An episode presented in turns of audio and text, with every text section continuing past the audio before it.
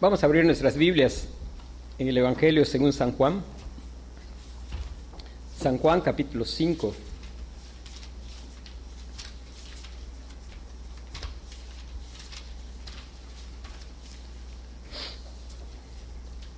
San Juan capítulo 5.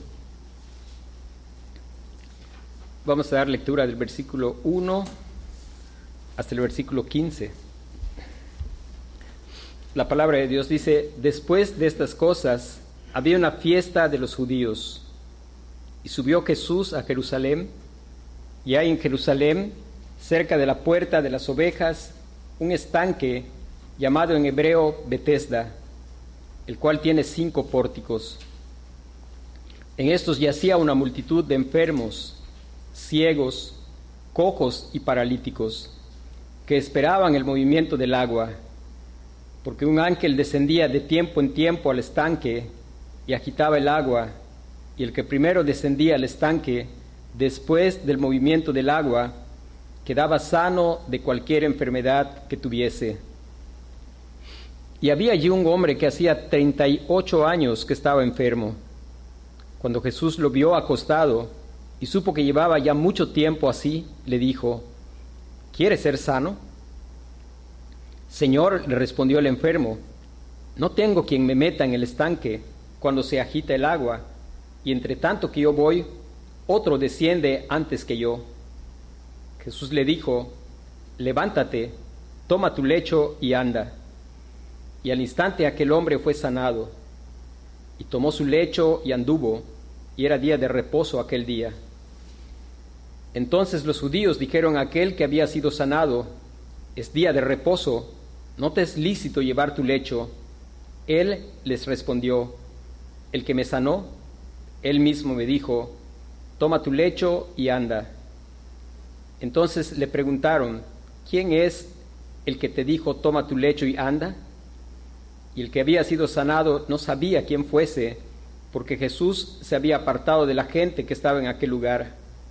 Después le halló Jesús en el templo y le dijo, mira, has sido sanado no peques más, para que no te venga alguna cosa peor. El hombre se fue y dio aviso a los judíos que Jesús era el que le había sanado. Amén.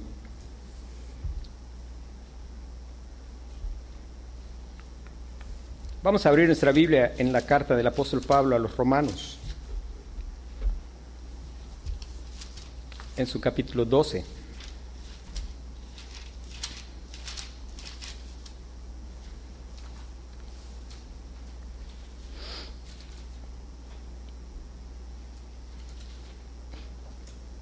Dice la palabra de Dios, así que, hermanos, os ruego por las misericordias de Dios que presentéis vuestros cuerpos en sacrificio vivo, santo, agradable a Dios, que es vuestro culto racional. No os conforméis este siglo, sino transformaos por medio de la renovación de vuestro entendimiento para que comprobéis cuál sea la buena voluntad de Dios, agradable y perfecta. Digo pues, por la gracia que me es dada, a cada cual que está entre vosotros, que no tenga más alto concepto de sí que el que debe de tener, sino que piense de sí con cordura, conforme a la medida de fe que Dios repartió a cada uno. Porque de la manera que en un cuerpo tenemos muchos miembros, pero no todos los miembros tienen la misma función. Si nosotros, siendo muchos, somos un cuerpo en Cristo y todos miembros los unos de los otros. De manera que teniendo diferentes dones, según la gracia que nos es dada, si el de profecía, úsese conforme a la medida de la fe, o si de servicio en servir, o el que enseña en la enseñanza, el que exhorta en la exhortación, el que reparte con liberalidad, el que preside con solicitud, el que hace misericordia con alegría. El amor sea sin fingimiento, aborreced lo malo, seguid lo bueno, amaos los unos a los otros con amor fraternal, en cuanto a honra, prefiriéndoos los unos a los otros, en lo que requiere diligencia, no perezosos, fervientes en espíritu, sirviendo al Señor, gozosos en la esperanza, sufridos en la tribulación, constantes en la oración, compartiendo para las necesidades de los santos, practicando la hospitalidad, bendecid a los que os persiguen, bendecid y no maldigáis, gozaos con los que se gozan, llorad con los que lloran, unánimes entre vosotros, no altivos, sino asociándoos con los humildes. No seáis sabios en vuestra propia opinión, no paguéis a nadie mal por mal, procurad lo bueno delante de todos los hombres. Si es posible, en cuanto dependa de vosotros, estad en paz con todos los hombres.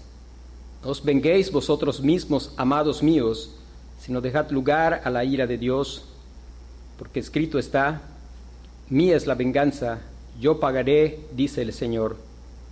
Así que, si tu enemigo tuviere hambre, dale de comer, si tuviere sed, dale de beber, pues haciendo esto, ascuas de fuego amontonarás sobre su cabeza.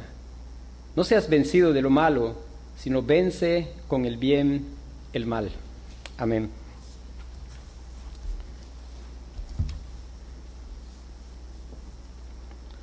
Vamos a meditar esta tarde en la segunda parte del versículo 2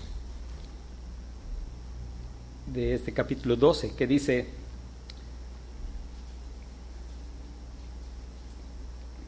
para que comprobéis cuál sea la buena voluntad de Dios, agradable y perfecta. Para que comprobéis cuál sea la buena voluntad de Dios, agradable y perfecta.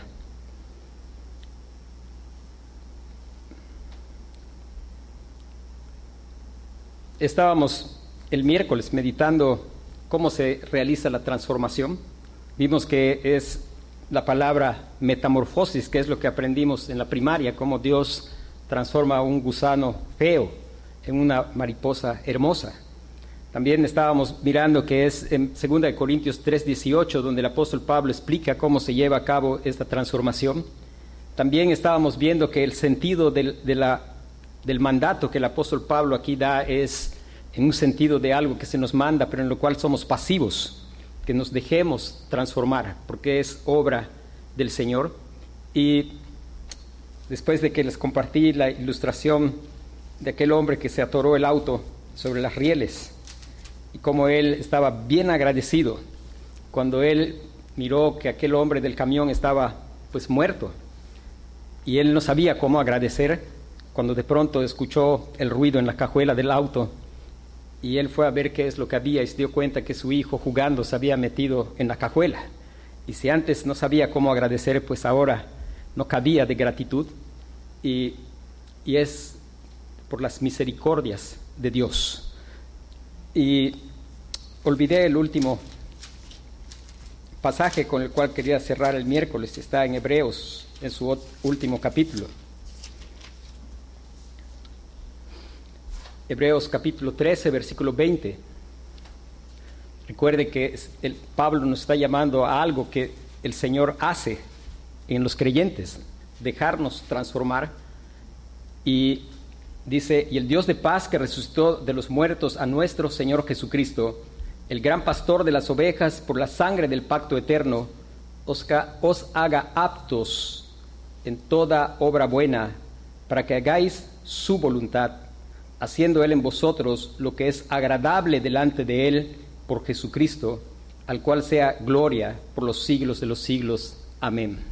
Hermanos, en nuestro crecimiento en la gracia, el mérito es también del Señor. Él lo hace. Él nos salva de la condenación del pecado, pero Él nos transforma a la imagen del Señor Jesucristo. Él se sigue revelando a nosotros y nos va transformando de gloria en gloria. hermanos, hoy quería hablar sobre un tema, pensando bastante en los jóvenes. Dios ha puesto en mi corazón el estar orando por nuestros jóvenes, estar orando mucho por ellos, porque hay una batalla por sus mentes. Y el apóstol Pablo aquí está hablando de la renovación de nuestro entendimiento, de nuestra mente. Y en especial hay algo que ocupa a los jóvenes, yo espero que los ocupa, y es cuando pensamos en la voluntad de Dios. Y el tema esta noche es la voluntad de Dios. Dice, para que comprobéis cuál sea la buena voluntad de Dios, agradable y perfecta.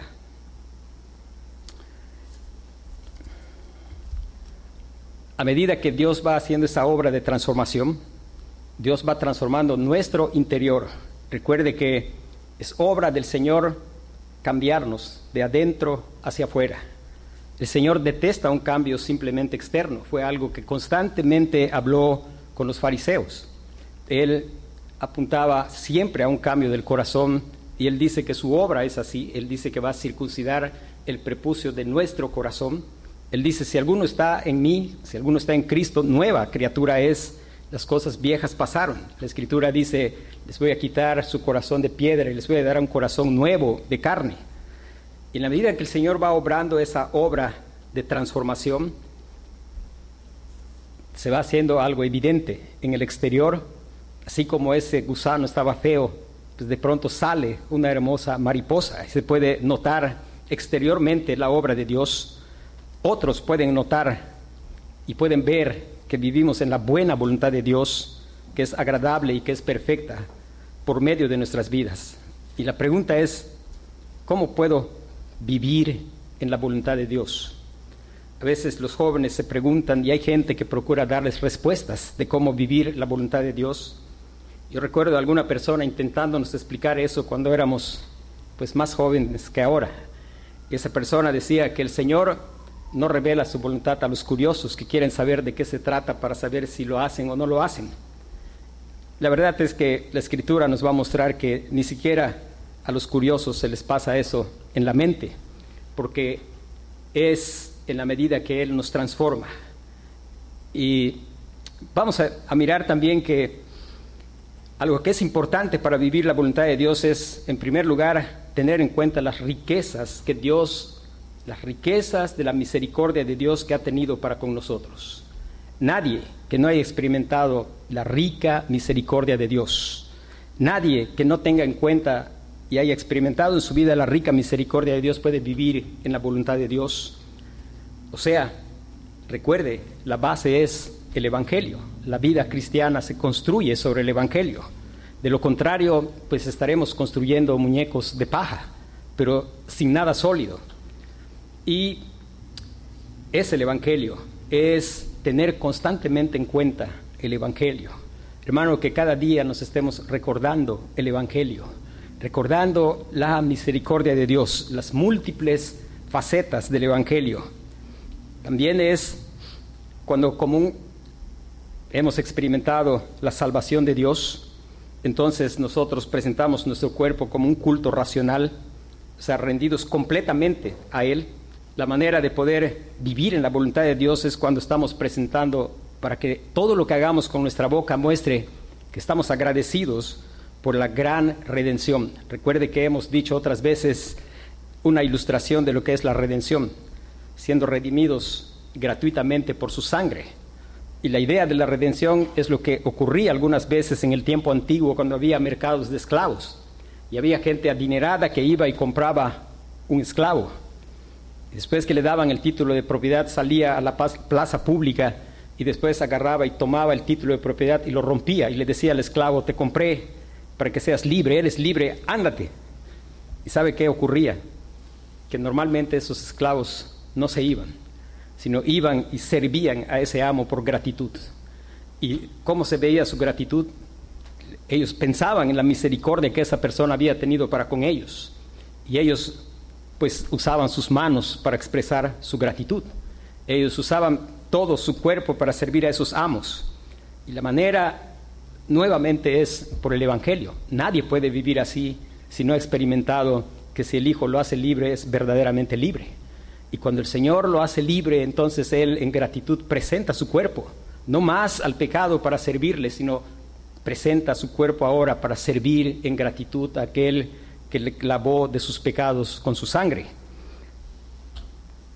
Después, para vivir la voluntad de Dios, Pablo nos está diciendo en esos versículos que hay que resistir algo. Hay que resistir que el mundo nos presione y nos meta en su molde. que no nos conformemos a los pensamientos y acciones de este mundo. Y hermanos, recordar que pues ya nacemos con esa manera de pensar. Ya nacemos pensando como el mundo, éramos lo mismo que los demás. Y eso hace necesario algo, hace necesario enfocarnos en la palabra de Dios y en una relación con Él.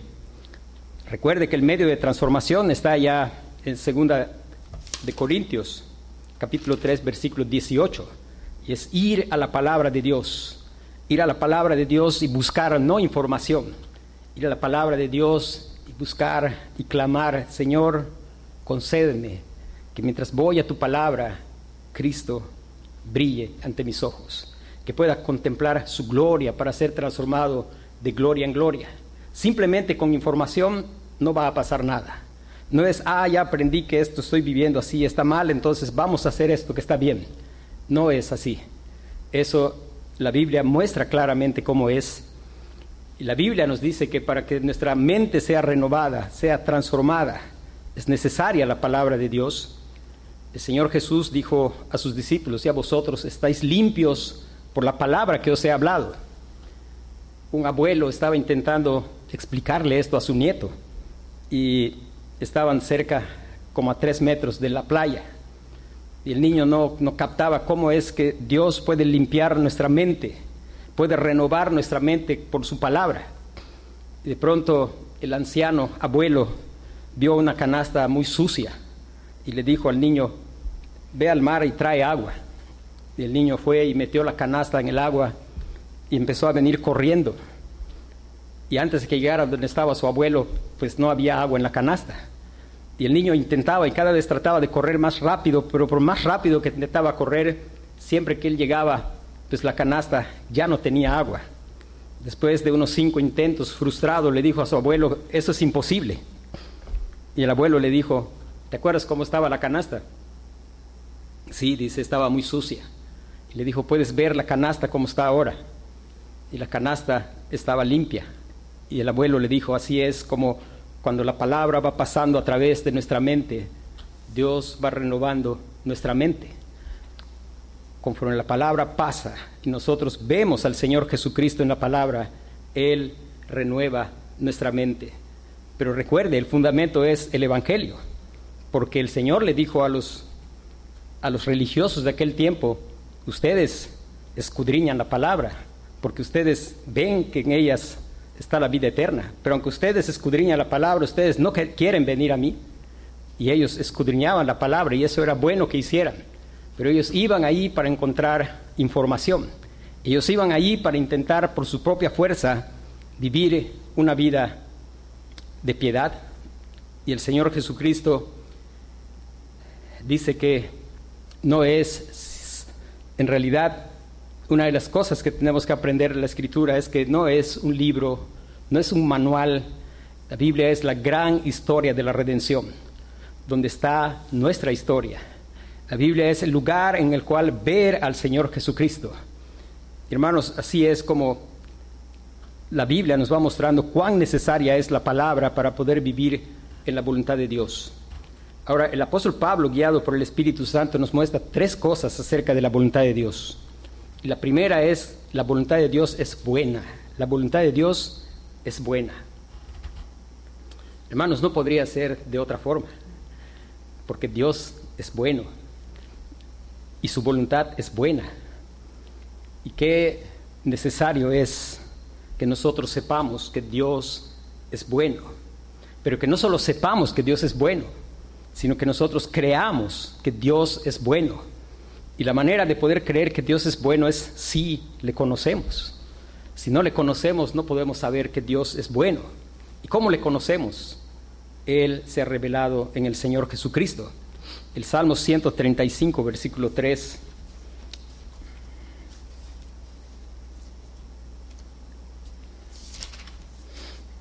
Dice, alabad a Jehová, ¿por qué? Porque Él es bueno cantad salmos a su nombre porque Él es, y es otra forma de decir que Él es bueno, porque Él es benigno. Hermanos, dos veces repitiéndonos acá, ¿por qué es que venimos a alabar al Señor?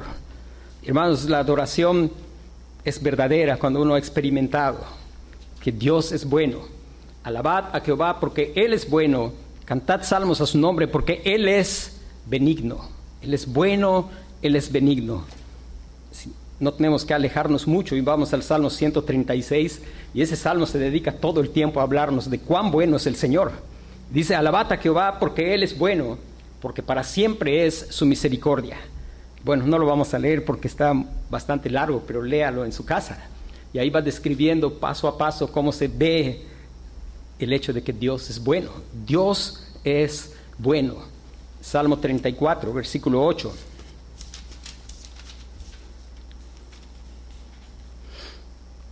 Gustad y ved que es bueno Jehová. Dichoso el hombre que confía en él. Hermanos, la invitación del Señor no es solo a saber, sino es gústalo. El Señor está diciendo, gustad y ved que es bueno Jehová. Gustad y ved. No solo, solamente es saber intelectualmente, sino la invitación del Señor es, ven y gusta que yo soy bueno. Gustad y ved que es bueno el Señor. Dichoso el hombre que confía en Él. Y aquí importante, otra vez volviendo al Evangelio. No hay manera de gustarlo, sino confiando en Él, o sea, creyéndole a Dios. Solamente si crees a Dios vas a gustar y vas a ver que Él es bueno. Y vas a poder alabar al Señor porque Él es bueno. Y vas a poder cantar salmos a su nombre y te vas a gozar porque has gustado y has visto que Él es, que Él es bueno. No simplemente saberlo, sino experimentarlo. Es vida. Segunda de Pedro, capítulo 2, versículo 1 al 3.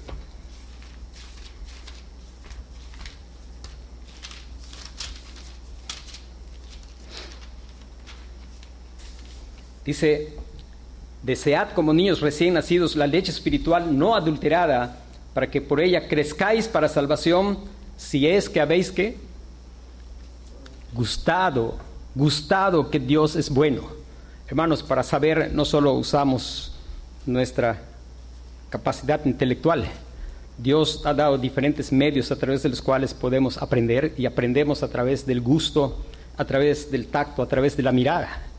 Y Dios está llamando, está llamando por su palabra. Y aquellos que por su palabra les ha dado vida, les ha dado fe, ellos han podido no solo saber información, sino ellos han gustado que Dios es bueno. Y saben que su palabra es buena y que su voluntad es buena y se deleitan. Es un deleite la palabra de Dios, la anhelan. Ese hombre que tiene vida espiritual, hay algo que le ha quedado claro a él no hace falta meterlo a concursos o preguntarle el domingo cuántos capítulos leyó. No hace falta que le demos premios para que lea la escritura, porque él es como un niño recién nacido que yo no sé si alguna mamá tuvo necesidad de que hacer un concurso para que su niño desee tomar leche. Lo que sí sé es que los niños lloran y piden la leche y mamá tiene que levantarse. No, no, no es difícil porque el niño anhela. Y eso es lo que caracteriza a aquel, aquel que Dios ha dado vida, que ha gustado que Dios es bueno y sabe que su palabra es buena. Aquel que ya no tiene solamente vida física que se sostiene comiendo tortillas y frijoles. Aquel que sabe que no solo de pan vivirá el hombre, sino de toda palabra que sale de la boca de Dios, porque ha gustado la benignidad del Señor. No solo lo sabe, lo sabe, por supuesto que lo sabe, pero lo disfruta, es deleite en su corazón y se deleita en hacer su voluntad porque su voluntad es buena. Hay deleite, es algo deleitoso, su voluntad es deleitosa.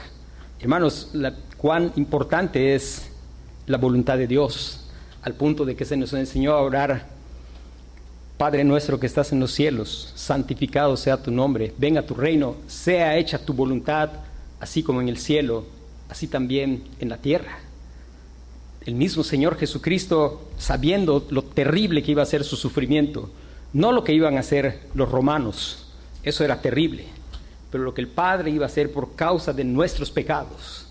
Y qué ejemplo tan grandioso de nuestro amado hermano mayor, el que no se avergüenza de llamar hermanos a aquellos que han confiado en Él, a aquellos que le han visto y a aquellos que le han conocido.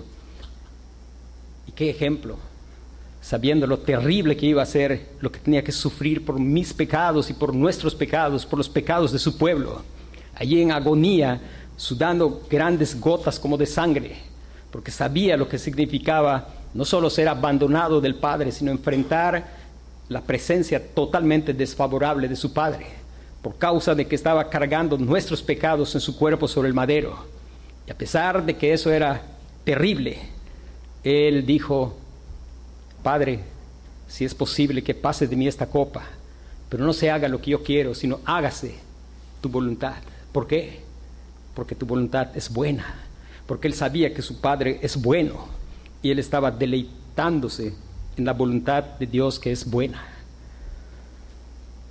La voluntad de Dios nos enseña, este pasaje es agradable. La voluntad de Dios es agradable. Y en primer lugar, la voluntad de Dios es agradable a Dios mismo.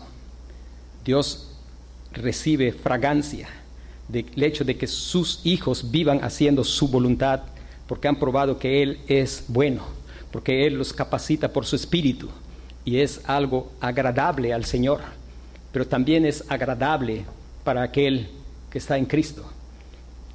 Y es, note que es agradable, no precisamente cómoda, pero agradable. Salmo 40, versículo 8.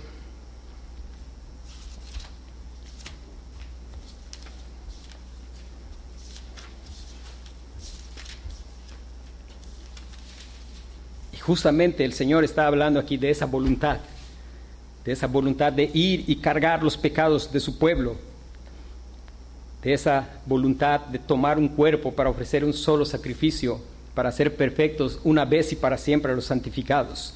Este es un salmo que tiene, por supuesto, un cumplimiento, un primer cumplimiento en David, pero este es un salmo que apunta hacia el Señor Jesucristo. Y note que Dios salvó a David. Y por eso David también puede expresar, el hacer tu voluntad, Dios mío, me ha agradado. El Espíritu Santo ha enseñado a David que la voluntad de Dios es agradable. El Espíritu Santo ha enseñado al apóstol Pablo que la voluntad de Dios es agradable. El Señor Jesucristo, que es uno con su Padre, sabe que la voluntad de Dios es agradable. El hacer tu voluntad, Dios mío, me ha agradado y tu ley está en medio de mi corazón. Qué deleite del Hijo de cumplir la ley que expresaba la voluntad de su Padre. Deleite del Hijo, el hacer tu voluntad, Dios mío, me ha agradado y tu ley está en medio de mi corazón. Y sabemos que habla del Señor Jesús porque el Espíritu Santo guiando al escritor a los hebreos.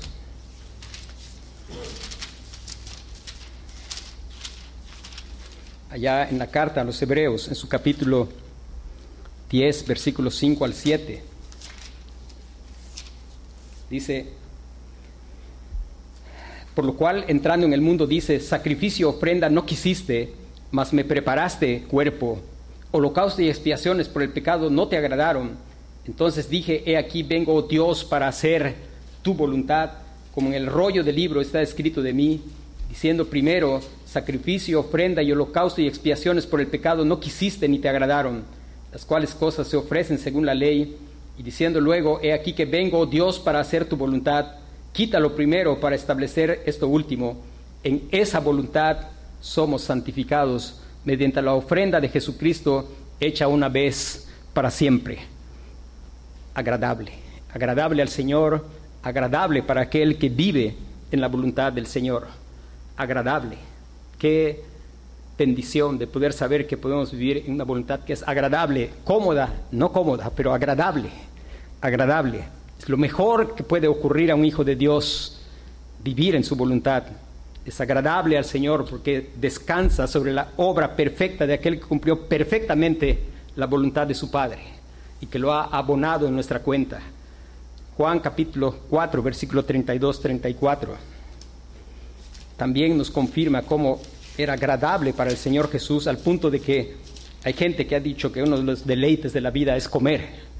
Y el Señor está diciendo aquí que para él era deleite, porque dice, allí hablando cuando vinieron los discípulos y trajeron de comer y se supone que era la hora de comer y tenían hambre y el Señor Jesús dice, y él y él les dijo, yo tengo una comida que comer que vosotros no sabéis.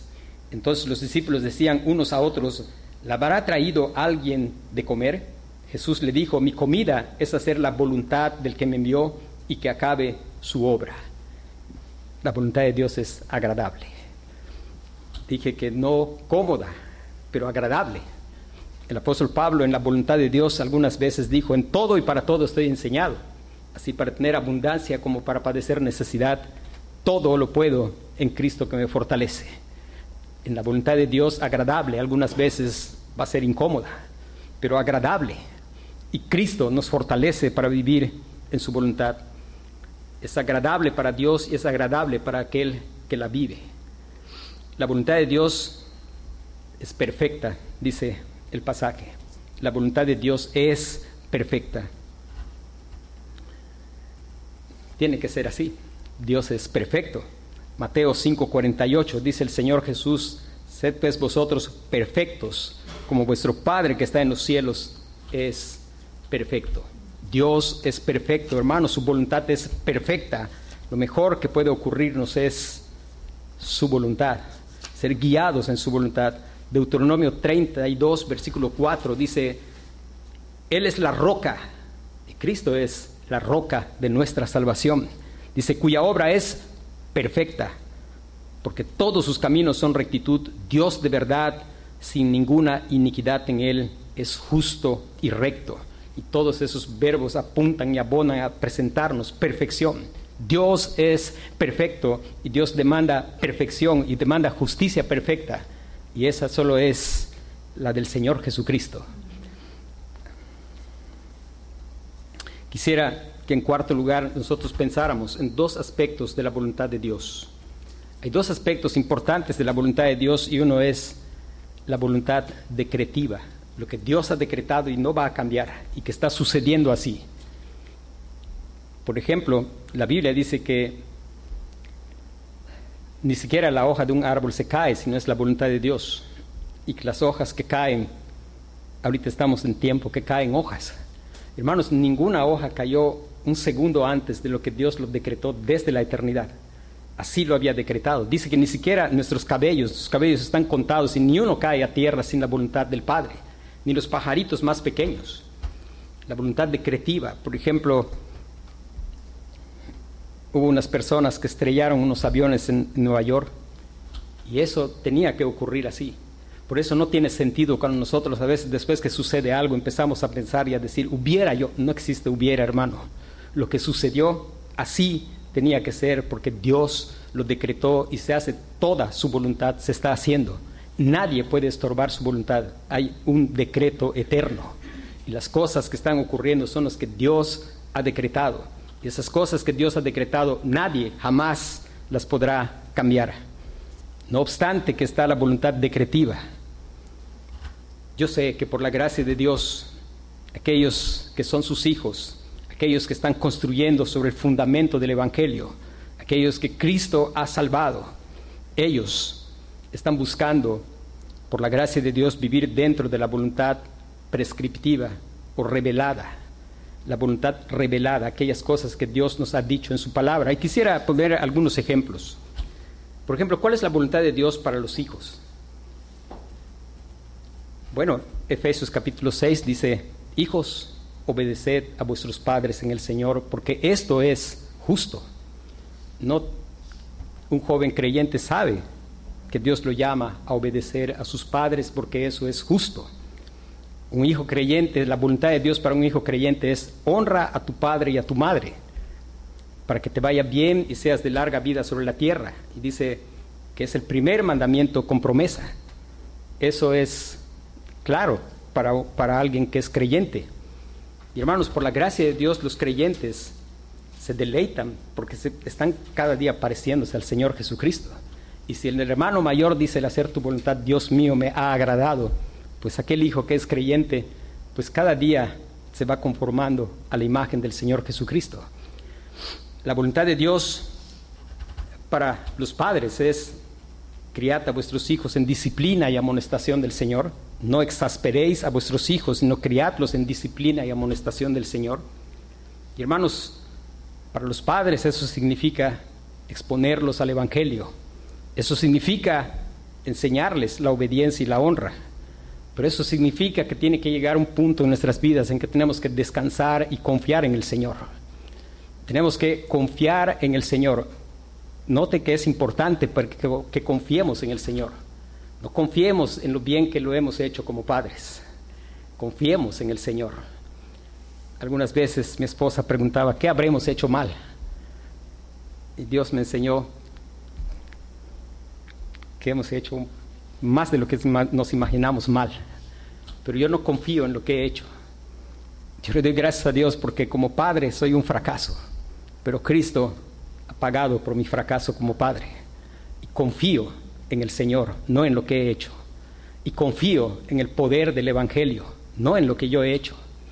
Y clamo al Señor porque el deseo del corazón de un padre es que Dios salve a sus hijos. Y llega el momento en que tenemos que dejar que nuestros hijos muestren lo que hay en su corazón. Algunas veces puede ser doloroso, pero que el gozo de nuestro corazón no esté en lo que hacen nuestros hijos, sino en el hecho de que hemos sido diligentes en hacer lo mejor que hemos podido, sin confiar en lo que hemos hecho, sino confiando en el poder del Evangelio. Y qué mejor que nuestros hijos salgan y muestren de veras lo que hay en su corazón, porque uno podría tenerlos y obligarlos a obedecer, pero estará haciendo una conformidad externa y eso es triste. Al final un día el hijo tiene que ir y tiene que hacer evidente que en verdad hay una obra de la gracia de Dios en su corazón y no simple complacer a papá o complacer a mamá, porque eso es triste, porque eso no, eso Dios lo detesta. Dios detesta un cambio de conducta sin un cambio de corazón. Dios no mira lo que mira el hombre, el hombre mira lo que está delante de sus ojos, pero Dios mira el corazón. El Señor habló constantemente de eso con los religiosos. Y porque nuevamente repito, no es ir a la escritura a buscar información, es ir clamando para ver al Señor Jesucristo. La voluntad de Dios, hablamos padres, hijos, y un ejemplo más. Hermanos jóvenes, una cosa importante es que nosotros creamos a Dios, creer a Dios. Tú estás en verdad creyendo que Él es bueno y su voluntad es buena. Estás creyendo que la voluntad de Dios es agradable. Estás creyendo que la voluntad de Dios es perfecta. Hay un asunto en el que es bien importante para los jóvenes que son creyentes. Segunda de Corintios, capítulo 6, versículo 14 y 7 al 1.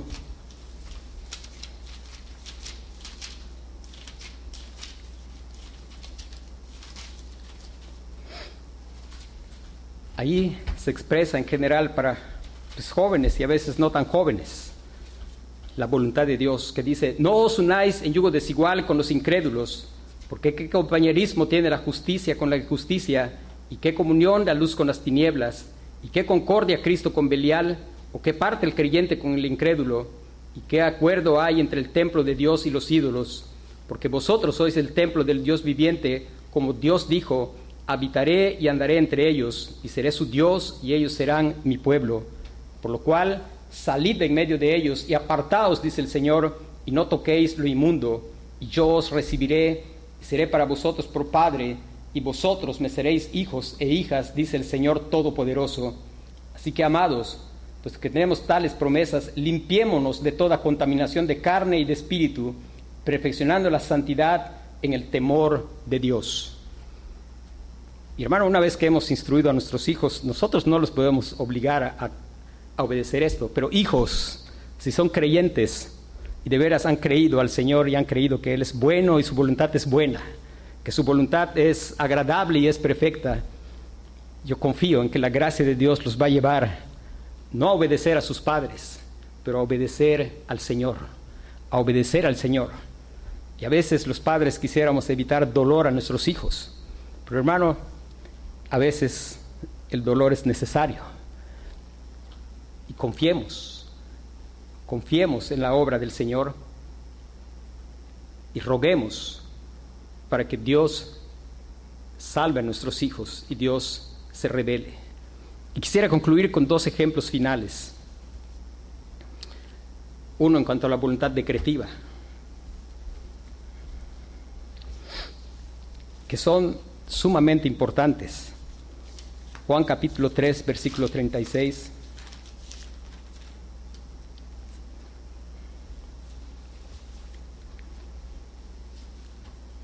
Aquí hay un decreto y eso nada lo va a cambiar. Si vamos a hablar de voluntad decretiva, hablemos de decretos. Dice, el que cree en el Hijo tiene vida eterna, pero el que rehúsa creer en el Hijo de Dios no verá la vida, sino que la ira de Dios está sobre él.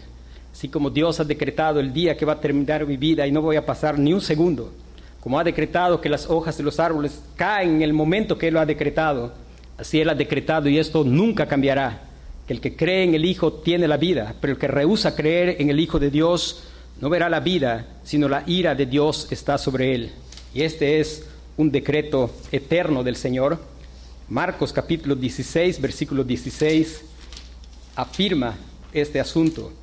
Hermanos, Marcos 16, 16 dice, el que creyere y fuere bautizado será salvo, y el decreto eterno de Dios que nunca va a cambiar es, mas el que no creyere será condenado. Hermano, qué terrible es pensar, Dios es fiel en sus decretos, y sus decretos se van a cumplir y no va a cambiar. El que creyere será salvo, pero el que no creyere será condenado. Y qué terrible es pensar en eso cuando después de haber estado en el infierno por dos mil años, y de pronto levantes tus ojos y vas a seguir mirando el decreto escrito, y después de haber podrás decir, Señor, pero ya pasé aquí dos mil años, pero el decreto del Señor va a seguir diciendo, será condenado. Cuando pasen cuatro mil, vas a seguir mirando allá arriba y vas a seguir viendo el decreto eterno de Dios, su voluntad decretiva, que nada la va a cambiar. Y vas a seguir viendo, será condenado. Y cuando siga pasando la eternidad y años sin fin, y cada vez levantes tus ojos y vas a seguir viendo el decreto eterno del Señor, será condenado por no haber confiado en el Señor Jesucristo. Y hermano, la actitud con respecto a la voluntad de Dios dice mucho también acerca de nuestro corazón. El que no creyere será condenado. Ahora quisiera terminar con un ejemplo en cuanto a la voluntad prescriptiva o lo que Él ha revelado en mandamientos. San Juan capítulo 6, versículo 40.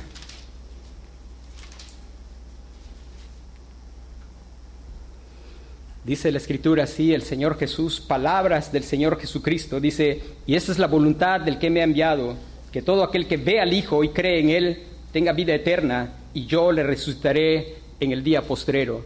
Y esta es la voluntad del que me ha enviado. La voluntad de Dios es que todo aquel que ve al Hijo, estábamos hablando de un decreto, pero hoy el Señor está hablando acerca de su voluntad. Por mandato Él ha dicho que si ves al Hijo, creas en Él. hermano puede ver al Hijo aquel a quien el Padre quiere revelarlo. Si tú estás viendo al Hijo de Dios, si el él está hablando a tu corazón. No endurezcas tu corazón. La voluntad de Dios es que todo aquel que ve al Hijo, que ve al Señor Jesucristo y cree en Él, tenga vida eterna. Dice, y yo le resucitaré en el día postrero. Esto es la voluntad de Dios. No sueñes con caminar nada de voluntad de Dios si esta voluntad de Dios no ha ocurrido en tu vida. Estamos aquí por bastante tiempo y oramos y estudiamos la escritura para poder presentar al Señor Jesucristo. Estamos procurando hablar las palabras del Señor Jesucristo y proclamando ese bendito evangelio de salvación. Y si el Señor te está dando ojos para ver, no te rehuses a ver. Si el Señor te está dando oídos para oír, dice que la voluntad eh, de Dios, del Padre que le ha enviado, es que todo aquel que ve al Hijo y cree en Él tenga vida eterna. Si estás viendo clama que te salve. Y si no has visto, clama que te salve. Si aún no has visto, es posible que no ha llegado el tiempo en el cual su pueblo se le va a ofrecer voluntariamente. Quizá estás resistiendo al Espíritu, pero déjame decirte algo. La gracia de Dios, cuando llama al pecador en aquel llamamiento eficaz, es irresistible. Y si no has experimentado y no has gustado que el Señor es bueno, el llamado del Señor es ven y gusta. Si estás viendo a Cristo, ven sin temor y gusta que Él es bueno. Que no sea simplemente un conocimiento en tu cabeza, sino una experiencia de tu corazón, que llena tu corazón de un gozo que nada te puede quitar. Un gozo que no importa si los planes no salen como los tengo, puedo estar gozoso en el Señor. Un gozo que puede decir en todo y para todo estoy enseñado. Así para tener abundancia como para padecer necesidad. Todo lo puedo en Cristo que me fortalece porque estoy en su voluntad que es buena, que es agradable y que es perfecta. Pero la primera voluntad es que si ves a Cristo, creas en Él, que confíes solamente en Él, que le creas al Señor lo que Él ha dicho de sí mismo. Créele al Señor lo que Él ha dicho de sí mismo y de su voluntad. Que Dios nos guarde de vivir en necedad. Que vengamos al Señor Jesucristo. Que ninguno de quienes estamos aquí tengamos que ver el decreto eterno. El que no creyere será condenado. Y que ninguno de nosotros tenga que sufrir esa pena en el infierno de estar levantando los ojos cuando se haya cansado y seguir viendo será condenado. Y pasen los años, otra vez será condenado. Y si no has visto al Señor Jesucristo, clama que te dé ojos. Clama al Señor que te dé ojos para ver al Señor Jesucristo. Si no has gustado, clama al Señor que puedas gustar y ver que el Señor es bueno. Y el Señor es bueno en gran manera. Es grande en misericordia. Vamos a orar.